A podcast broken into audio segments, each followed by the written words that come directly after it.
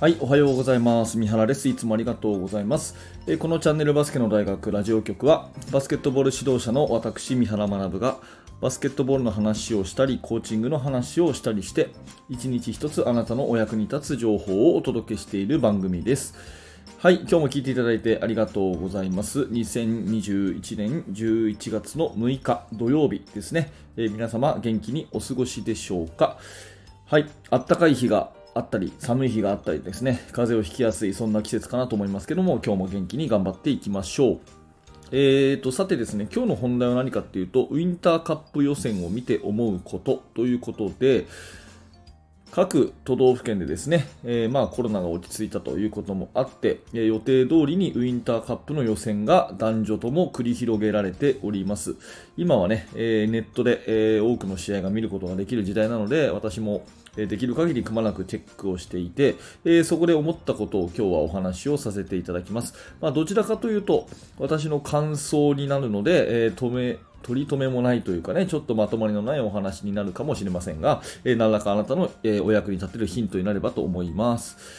えー各チーム、やっぱりね、うん伝統校が強いなという印象は受けるんですけれども、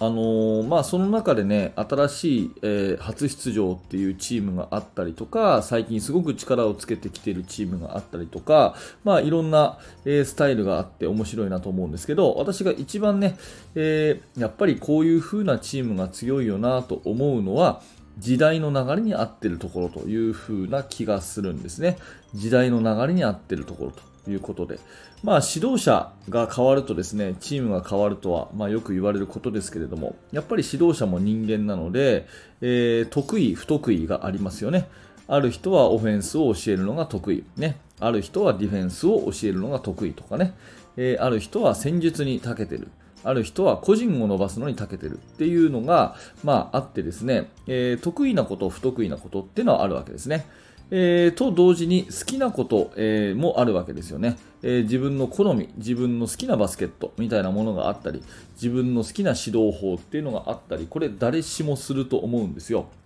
でなおさらその過去にね成功体験がある、まあ、あのそのやり方で日本一になりましたとかね、えー県のチャンピオンになりましたとかね、えーそういうことがあればなおさらですねそれに凝り固まってしまうことが予想されますよね。うん、自分の得意なものがあって自分の好きなものがあってで過去それで成功したことがある。となれば当然それにね、えー凝り固まってくるというふうなことが、まああのー人間誰しもあるわけですね。で100%それが悪いっていうことではないんですけどやっぱりそのね凝り固まったものだけを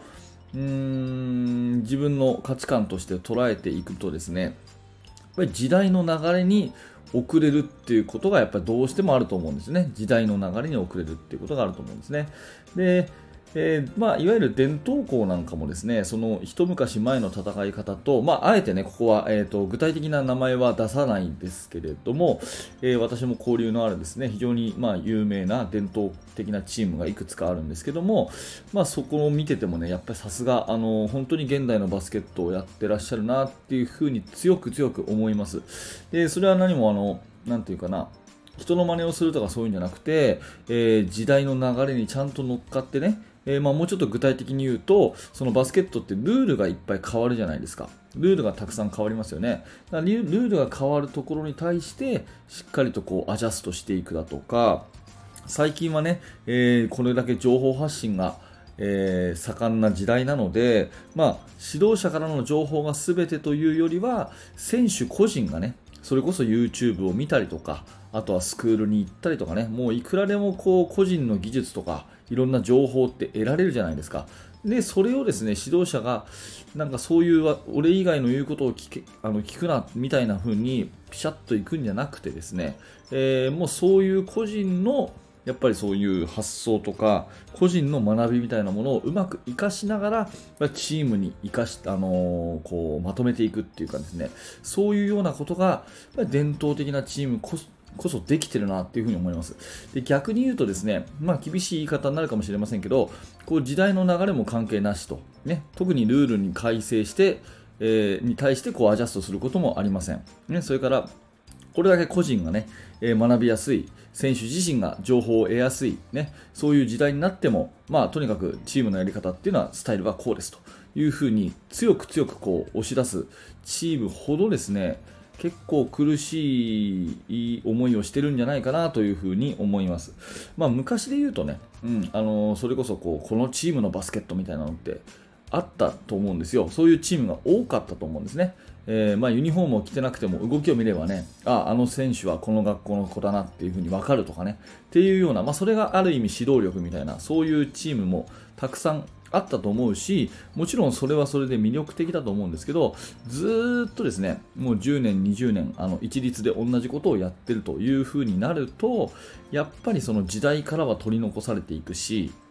うん、そのルール改正にもついていけない、または、えー、バスケット感というかね、バスケットの知識、技能みたいなものも、まあ、ある意味指導者よりもですね、選手個人の方が、えー、情報がこうアップデートされていっちゃったりすることがあるわけですね。まあ、そんな中で、そういう時代の流れをね、しっかり捕まえておきながら、自分たちの伝統にプラスしてね、えー、今のバスケットをうまく取り入れていくっていうチームがやっぱり強いなっていうふうに思います。うん、だから、まあ、ある意味でいろんなことをやってるチームってことですよね。うちのチームはとにかくこれなんだみたいなものを一個こう貫いていくということだけじゃなくて、まあ、一つベースとなるもの考え方はあってもそこから新しいものを年々こうどんどん取り入れていくっていう風なチーム伝統校がやっぱり強いんじゃないかなっていう風に、まあ、私の感想ですけどね、思ったわけですね。まあ、凄まじいスピードでですね、こう、情報化社会と言われても久しいですけれども、うん、そういう、まあ、本当にスマホで、えー、選手個人が、または選手の家庭保護者がですね、一流のそのバスケットの戦術、技術を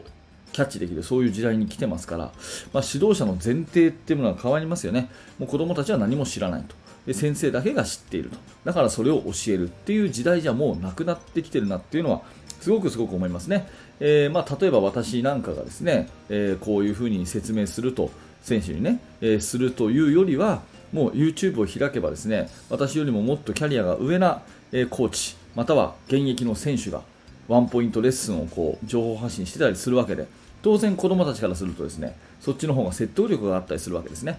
そういうものをですねこう潰していや俺のやり方うちのやり方はこうじゃないからというふうにしちゃうという時代ではもうなくなってきてると思うしあとはそのルールの改正ね、まあ、一つだけ具体的に言うんだったら、まあ、ショットクロックなんか分かりやすいのかなと思うんですけどえー、まあ、24秒ですけど今もう実質14秒ですよね。リセットされるということはないし、ね、リングに当たれば14秒からスタート。ね、ああのフロントコートからは14秒からスタート。とにかくオフェンスっていうのは14秒で、えー、完結させるっていうことは前提の戦術じゃないといけないんですね、えー、それが昔は、えー、基本的に24秒にリセットの時代があってでさらにさらに昔はですね30秒だった時代があったんですねでその30秒の中でもリングに当たりさえしなければシュートっぽい動きでもリセットしませんと。あ、ごめんなさい。えっ、と、シュートっぽい動きであればリングに当たらなくてもリセットしちゃいますと。いう、まあ、30秒と言いながらですね、40秒、1分間オフェンスができるような、そういう時代もあったわけで、まあ、その頃にね、学んだバスケットですね、えー、まあ、とにかくパスを回して、まあ、フレックスオフェンスとかね、あのシャッフルオフェンスとかね、そういうやつ、まあ、今でも別にそれはいいんですけど、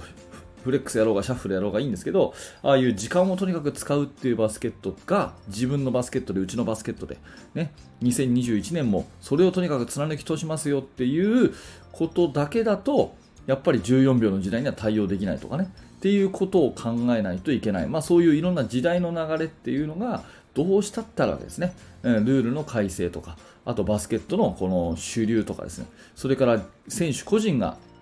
情報をキャッチできるというこの現状、まあ、この辺のところを全部ひっくるめてやっぱり新しいものをどんどん取り入れる勇気のあるチームがね、えー、非常にあの強くなってるというか強さを維持してるんじゃないかなというふに思います。だから維持っていう言葉はその昔ながらのことをずっとやってるっていうんじゃなくて一つこう芯の通った一貫した考え方をもとに新しいものをどんどん取り入れてるチームがやっぱり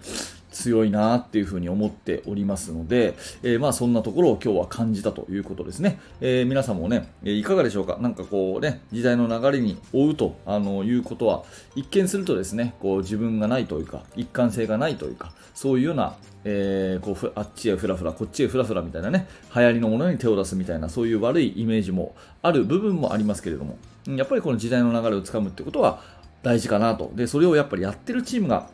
いわゆる伝統校、強豪校には強いんじゃないかなというふうに、まあ、私は見て思えたので、今日はそんな感想でございました。えー、ちょっとね、取り留めのないお話でありましたけども、何らかあなたの、え、お役に立てれば嬉しく思います。